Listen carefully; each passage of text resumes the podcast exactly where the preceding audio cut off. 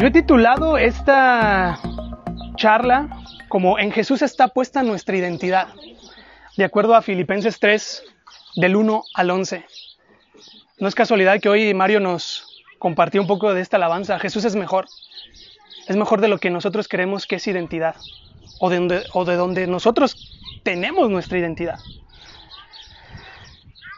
A lo largo de las últimas décadas se han abierto debates en diferentes esferas de las ciencias tocante a la palabra identidad. Personas desde, los ámbitos académicos diciendo identidad es esto, se basta en esto.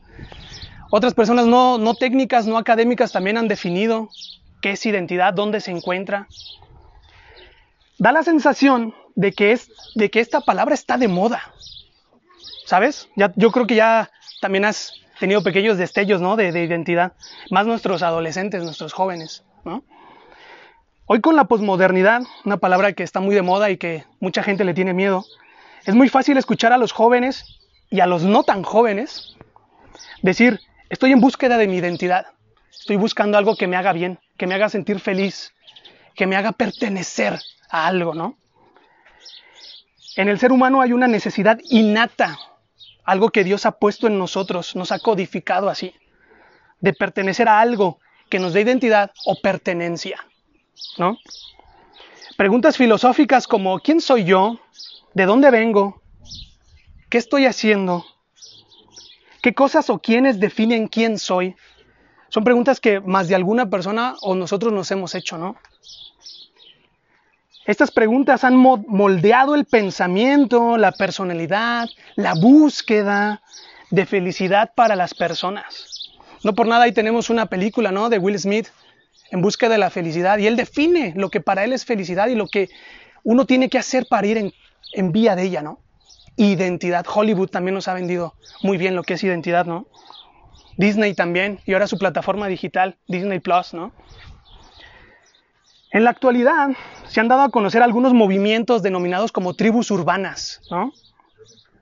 Entre ellos se, encuentr se, encuentran los famosos y tan aclamados hippies, los punks también, los skaters que van con sus vans, con su patineta por todas las calles, ¿no? Los cholos también es otra forma de identificarse, los otakus, que está bien de moda en esta ideología ahora japonesa y demás los emos en, en, los 2000, ¿no? Pero también están los gamers, los professional gamers como nuestro buen Pablito. Pero también están los veganos, ¿no? Los hipsters. Y hoy bien de moda, los youtubers y los tiktokers. Tribus urbanas. Los rockers. Los rockers como Marce. Un grupo de personas buscando a qué adherirse, a qué echar costra, a dónde puedan ser reconocidos, buscando su identidad. Estas culturas juveniles y no tan juveniles nos muestran que el ser humano se ha caracterizado por buscar algo. Eso me gustaría que se te quede. Es innato, es algo que nace en nosotros, ¿no? Algunas personas lo han buscado en el trabajo y son work alcoholic, ¿no? Algo así, ¿cómo se dice? Workaholics, ¿no? Buscando algo. Por último, también en nuestra actualidad, creando esos puentes, también podemos mencionar al colectivo LGTBQ, ¿no? Como exponentes de esa búsqueda de reconocimiento. Quiero que me reconozcas, que no asumas mi identidad, mi género. Boom. No por nada, el 28 de junio y de manera no oficial se celebra mundialmente el Día del Orgullo LGTB. Personas buscando a qué adherirse, ¿no? Pero sabes, si alguien sabía quién era y cuál era su propósito, ese era Pablo. Y no nuestro Pablo aquí de Soma Querétaro. Pablo el apóstol. Un judío de cepa. Un fariseo entre los fariseos. Un fiel devoto de las exigencias de la ley. Él sabía qué era quién era, perdón, cuál era su propósito. Es ahí donde Filipenses 3, 1 al 11 nos mostrará que Cristo es lo más importante. Si hoy tú estás en búsqueda de identidad, si estás en búsqueda de reconocimiento, yo te puedo decir, Jesús es mejor de lo que tú crees que es identidad o de donde tú tienes tu identidad. Cristo es lo más importante. Así que por favor te voy a pedir que leamos todos Filipenses 3, 1 al 11. Tal vez no que leamos, sino que me sigas con tu vista. Filipenses capítulo 3, versículos 3, 1 eh, al 11, perdón. Y te voy a leer, leer en la versión NBI. Esta traducción tituló así el capítulo Plena confianza en Cristo y dice, Por lo demás, hermanos míos, alégrense en el Señor. Para mí no es molestia volver a escribirles lo mismo y a ustedes les da seguridad. Fíjate cómo Pablo escribe en el versículo 2, cuídense de esos perros, cuídense de esos que hacen el mal, cuídense de esos que mutilan el cuerpo.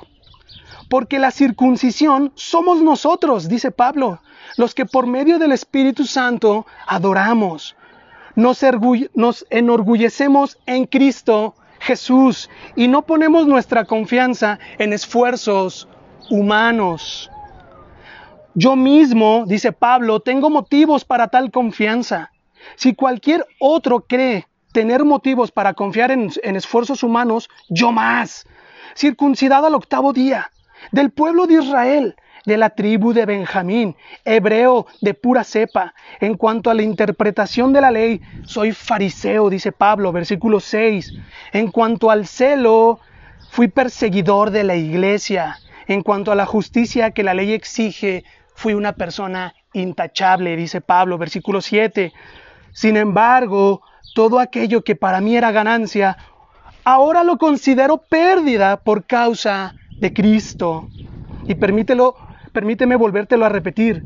Todo aquello que para mí era ganancia, ahora lo considero pérdida por causa de Cristo. Versículo 8. Es más, todo lo considero pérdida por razón del incomparable valor de conocer a Cristo Jesús y encontrarme unido a Él. No quiero mi propia justicia que procede de la ley, sino la que se obtiene mediante de la fe en Cristo Jesús. La justicia que procede de Dios basada en la fe. Últimos dos versículos. Lo he perdido todo a fin de conocer a Cristo, experimentar el poder que se manifestó en su resurrección, participar en sus sufrimientos y llegar a ser semejante a Él en su muerte Así espero alcanzar la resurrección de entre los muertos. Pablo, hablándole a su audiencia, a sus lectores, ¿quiénes eran? Los hermanos en Filipos, por eso filipenses. La pregunta es, ¿qué me da identidad? ¿Qué me define? ¿Qué me representa? ¿Quién soy? No perdamos de vista el propósito general de la carta de Filipenses, que es Jesús es nuestra identidad y fuente de gran gozo. Si tú quieres conocer el gozo, si tú has, alguna vez has de experimentar el gozo, sí, solo sí, está en Jesucristo.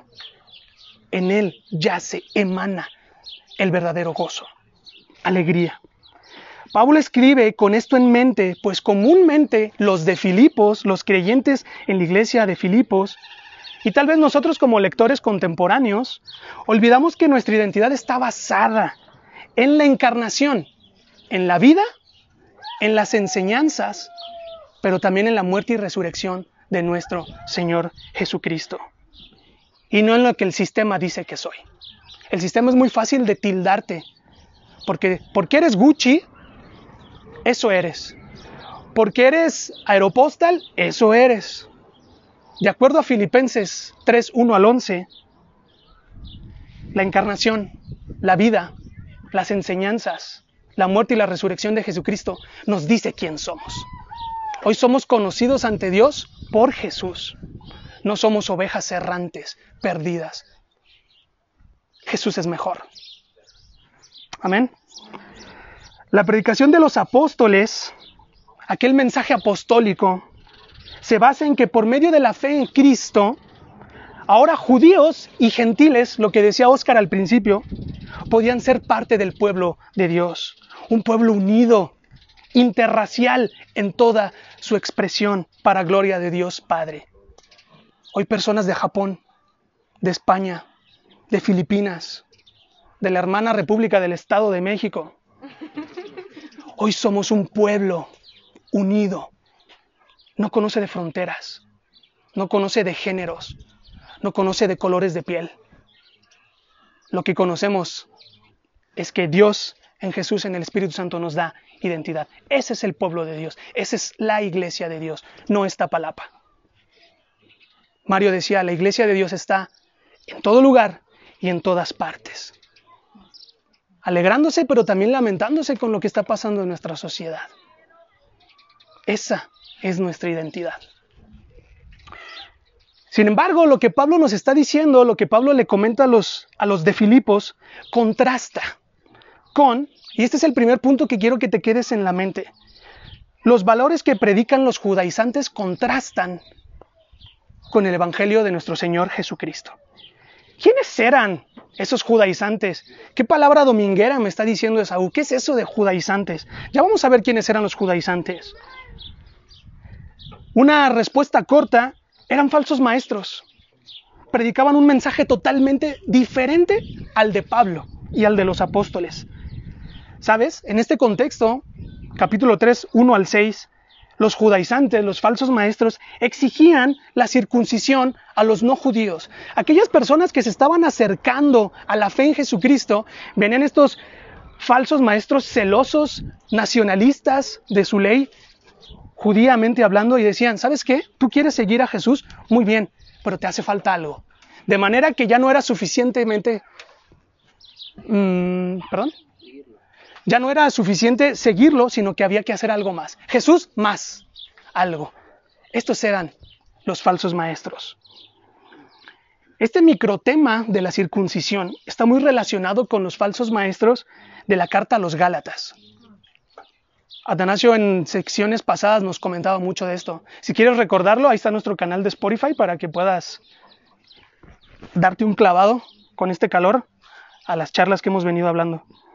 Entonces, estábamos hablando de los judaizantes y cómo su mensaje contrastaba con lo que Pablo hablaba.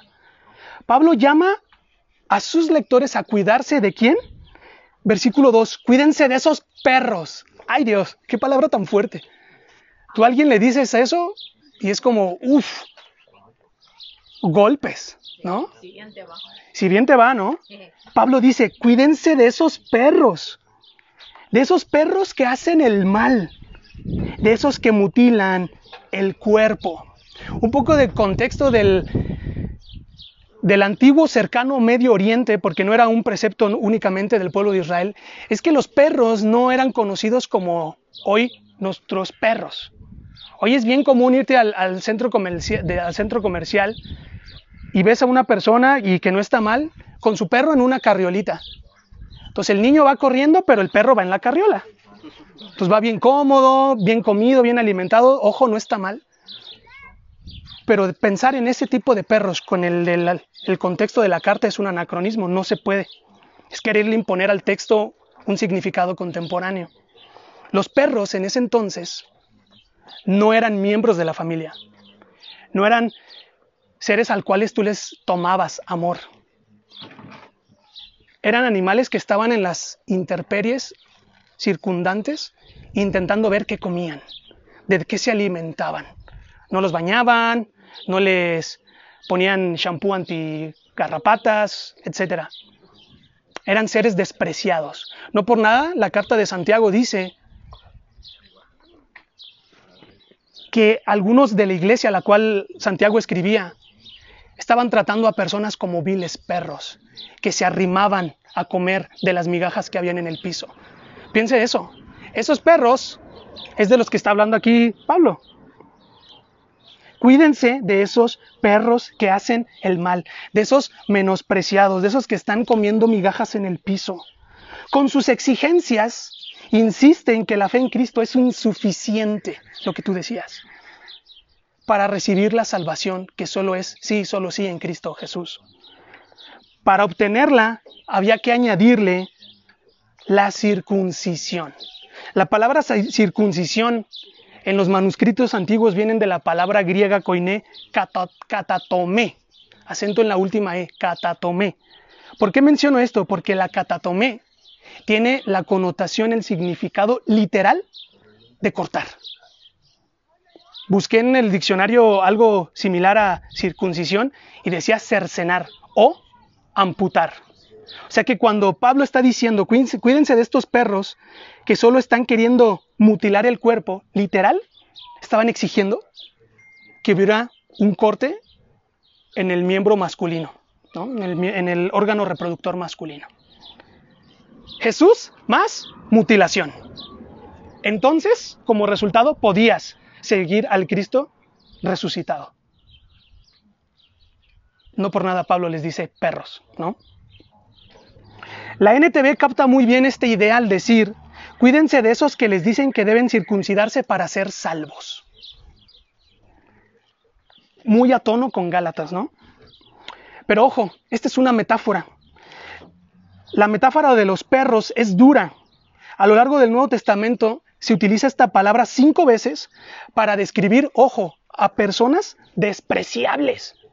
Ese vecino incómodo que te pone la música bien a todo, en el contexto de Pablo pudiese ser. Es, pudiese ser estas personas del versículo 2, ¿no?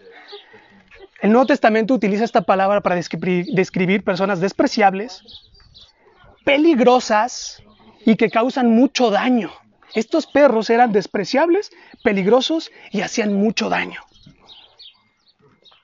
¿Sabías que los judíos celosos de su fe solían utilizar la palabra perros para referirse a los gentiles? Personas que no, que no pertenecían a su círculo judeocristiano eran perros. Esos que están viendo que se comen. Qué fuerte, ¿no? Hoy Pablo les regresa la carta. Les da una cucharada de su propio chocolate. Tú decías, judaizante, piadoso de la ley, que por creer que eres parte del pueblo de Dios te hacía especial y le decías perro a los gentiles, hoy tú eres uno de ellos por exigir esto. ¡Boom! Pablo era fuerte en su hablar. Muchos judaizantes y o maestros falsos de la ley estaban motivados por el orgullo espiritual. Es que yo sí guardo, es que yo sí oro, es que yo sí diezmo, es que yo sí hago parte del ayuno de mi vida. Orgullo espiritual. Se creían mejores que otros pues habían invertido tanto tiempo y orgullo, orgullo, en obedecer las leyes, que no podían aceptar el hecho de que alguien más pudiese ser parte del pueblo de Dios sin cumplir las exigencias que ellos desde pequeños, como buen judío, tenían que cumplir. ¿Cómo es posible que Él se acerque, sea conocido, justificado en Cristo Jesús, sin cumplir esto? No, tan siquiera circuncídate por lo menos circuncídate. Pablo dice, no, eso no es el Evangelio. Jesús es mejor de tu concepto de identidad, basado en la catatomé, mutilación literal del cuerpo. Pablo les responde enérgicamente. Ese sí era el Pablo, ¿no? Ese no era, ese no era mexicano. Ese no era queretano, ¿no? La circuncisión somos nosotros. ¿Quiénes? El pueblo de Dios, unido, interracial, que no conocía de géneros ni estatus políticos, sociales y económicos. El pueblo de Dios, multidiverso. Los que por medio del Espíritu de Dios adoramos. Ya no hace falta un monte en el cual te puedas ir a postrar y adorar, como Jesús le dijo a la samaritana. Ahora tú puedes adorar en espíritu y en verdad. ¿Dónde? todos los días y en todas partes porque somos la iglesia. No necesitamos un recinto ni una palapa tan acogedora como esta. Somos la iglesia todos los días y en todas partes. Entonces nosotros, la iglesia, nos, enorgullecemos en Cristo Jesús y no, nos pone, y no ponemos nuestra confianza en esfuerzos humanos. Familia, amigos, compadres. No somos Gucci, no somos gran reserva. No somos milenio 3. Somos creación de Dios. No somos esos perros. Y nosotros tampoco deberíamos dirigirnos a otras personas por no creer lo mismo que nosotros como esos perros. Eso es contrario al Evangelio. El Evangelio dice, ni yo te condeno. ¿Por qué nosotros habríamos de condenar? Pablo entendía, volviendo al punto, que la circuncisión es solo un símbolo externo de santidad, que refuerza el pacto interno de Dios con su principal pueblo. Principal porque ya no solo es Israel como tal, como nación, sino hoy nosotros también, los que hemos depositado nuestra fe en Cristo Jesús, que le seguimos, que hemos valorado el costo que significa el discipulado a Jesucristo, hoy nosotros también somos pueblo de Dios. Entonces la circuncisión no lo es todo. Jesús es mejor que la circuncisión, que esas exigencias de la ley para profesar santidad. No hay ningún mérito en cortar la carne para alcanzar la justicia de Dios. Si hoy tú piensas que por cortar la carne literal vas a ser justo, redimido, parte del pueblo de Dios y partícipe de la esperanza eterna que Jesucristo da, por cortar, por cercenar, por amputar tu cuerpo, no hemos entendido el Evangelio. Fíjate, hemos de ser salvos y entiéndase salvos como una completa, una, perdón, una continua transformación por medio de la fe en Cristo Jesús. Hemos de ser salvos por medio de la fe, no en la fe, la fe en Cristo Jesús y no en actos vanos como la circuncisión. El capítulo 3 está lleno de esto. Y Pablo es muy enfático porque utiliza ese, ese recurso literario de la sobreenfatización. Enfatiza alguna idea para que a sus lectores se les quede. Pablo dice, este símbolo externo de santidad es nada comparado al conocimiento de mi Señor Jesucristo. Pero si se tratara de competir en cuanto a santidad externa, hay alguien que sí pudiese presentar sus credenciales. Y ese era el apóstol Pablo. Dice el versículo 4, si alguien pudiera confiar en sus propios esfuerzos, ese sería yo. El apóstol era un judío de cepa y el más piadoso de los fariseos. Esto nos deja ver, punto número 2, que Cristo es el valor central para Pablo. En el punto número uno pudimos ver que los valores que predicaban los judaizantes eran contrarios a lo que Pablo predicaba. Y esto nos deja ver que Cristo es el valor central para Pablo. La relación del apóstol Pablo con Cristo era infinitamente más valiosa que todo su pedigrí. ¿No? Esta palabra pedigrí, más allá de las croquetas de nuestros perritos, es una credencial, un INE, un DNI, un pasaporte de tú quién eres. Para los que les gusta viajar fuera del país, para salir utilizamos un documento que dice tal persona es mexicana, de tal lugar, tal esto, permítanle la entrada ¿No? Ahí está tu, tu credencial. Bueno, para Pablo ese pasaporte religioso y político era nada, era basura. ¿Por qué? Porque todos sus títulos morales, éticos, raciales y religiosos, a comparación de su Señor, eran nada. Versículo 3, digo, versículo 7, perdón. Pablo menciona que por Cristo lo he perdido todo y lo tengo por estiércol. O sea, Pablo anda on fire, anda bien, ¿cómo es? Abusivo, agresivo, ¿cómo? anda bien pasivo agresivo el, bueno, no tan no tan pasivo, Anda bien agresivo Pablo, ¿no? Todo lo que yo soy, mi pedigrí, lo he perdido y lo tengo por estiércol, otras versiones lo dicen por basura, a fin de ganar a Cristo y encontrarme unido a Él. Versículo 8. Fíjate, Pablo cambió una vida centrada en intereses personales por una vida entregada a su Señor, por una vida entregada a servir a Cristo. No por nada el apóstol en repetidas cartas se presenta como yo Pablo, apóstol, siervo, esclavo de Jesucristo. Cambió su piedad farisaica por servir a su Señor. Si Pablo entendió el modelo de servicio es porque Jesucristo se lo modeló. Conocer a Cristo Jesús le cambió la vida a Pablo. La pregunta es, si tú que estás en Cristo, ¿crees que te ha cambiado la vida conocerle? No había una mejor identidad que la que su Señor Jesucristo le podía haber dado a Pablo. Esclavo, siervo, mensajero de su Señor.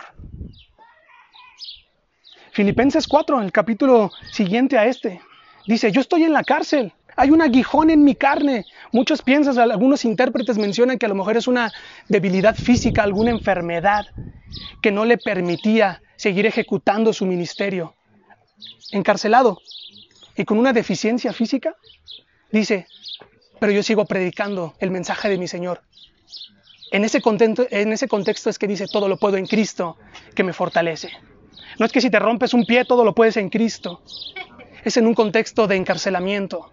Es en un contexto de debilidad física. Él predicaba de su Señor. Su identidad estaba en Jesucristo. El punto número dos de esta charla, su valor central era Jesucristo. En Cristo Jesús, Pablo estaba completo. Fíjate, volvamos a lo de las tribus urbanas. Pablo no necesitaba atuendos, no necesitaba hacer cosplay, no necesitaba patinetas, tampoco necesitaba pantalones guangos, no necesitaba peinados o días internacionales para ser reconocidos. Cristo era su valor central. Familia, Cristo es nuestro valor central, pero créetelo, créetelo, Cristo es tu valor central. Tu identidad está puesta en Él, no en tu título, no en tu profesión. Vida, enseñanza, muerte y resurrección. Si hoy nosotros participamos, bueno, en algún momento participaremos de la resurrección, es porque Jesucristo lo ganó, no tu cuenta bancaria. Pablo fue declarado amigo de Dios fue aceptado, fue amado, fue adoptado por el Padre. No por, no por haber obedecido la ley, aunque la hizo, sino por confiar en Cristo Jesús. Y justamente esto era una locura para los judaizantes. ¿Cómo? Toda una vida enfocada en esto y ahora me vienes y me dices que no. ¿Cómo era posible que el único y gran Dios se hiciera hombre y fuera a morir por los gentiles? Era algo inaudito, algo absurdo, disculpen la palabra, algo estúpido para los maestros de la ley. El Evangelio es locura. Hoy personas desde Nigeria podemos compartir, podemos pastar juntos, podemos sentarnos a la mesa, no como perros que buscan migajas, sino como hijos adoptados por el Padre. Gracias a Cristo Jesús. Jesús es mejor. Ya casi vamos a ir terminando, ya vamos a cerrar ese embudo. Pablo termina su discurso diciendo, yo, fariseo entre los fariseos, lo he perdido todo a fin de conocer a Cristo Jesús, a fin de experimentar el poder que se manifestó en su resurrección. Porque, ojo, a diferencia de Buda, a diferencia de Mahoma, Jesús resucitó. Los huesos de Mahoma están en su tumba. Buda, si es que algún día existió, estará en un santuario, pero Jesucristo hoy reina. Está sentado a la diestra del Padre. Esa es nuestra esperanza, esa es nuestra identidad. Y Pablo lo sabía. Hoy somos justificados por la fe, es decir, tenemos una relación con la mismísima Trinidad, con Dios Padre, con Dios Hijo y con Dios Espíritu Santo. Y esto compromete toda nuestra vida. Jesucristo nos da una identidad integral. No solo disipula la mente, como le llamaríamos evangélicamente la espiritualidad. Nos da identidad en la forma en cómo hacemos negocios, en la forma en cómo yo trato a mi esposa, en la forma en que educamos a nuestros hijos, en algún momento, si Dios así lo quiere. Jesucristo nos da identidad en todo, es integral, esa reconciliación que inició, ese ya del reino, pero ese todavía no, que se ejecutará cuando Él vuelva en gloria. Esa es nuestra identidad. No deberíamos de necesitar peinados, ni atuendos, ni días internacionales. Jesucristo es mejor. Así como el Espíritu de Dios levantó a Jesucristo de entre los muertos, hoy tenemos la seguridad que nosotros resucitaremos. Porque ese mismo poder, ese mover, ese actuar llamado Espíritu Santo, hoy mora en nosotros. Todo aquel que ha depositado su fe en Jesucristo y que ha sometido su vida al señorío de Jesucristo, tiene la seguridad porque la escritura, la palabra de Dios lo dice, resucitaremos con Él. Gloria a Dios por esa esperanza de vida eterna. Estamos unidos en el bautismo con Cristo. Termino con la siguiente pregunta. ánimo, a modo, a modo, a manera de un reto. ¿Hay, ¿Hay alguna mejor identidad que esta? ¿Hay alguna mejor identidad que la que Jesucristo ha ganado por nosotros? Este es el reto para ti hoy, para mí. ¿Qué y quién te da identidad?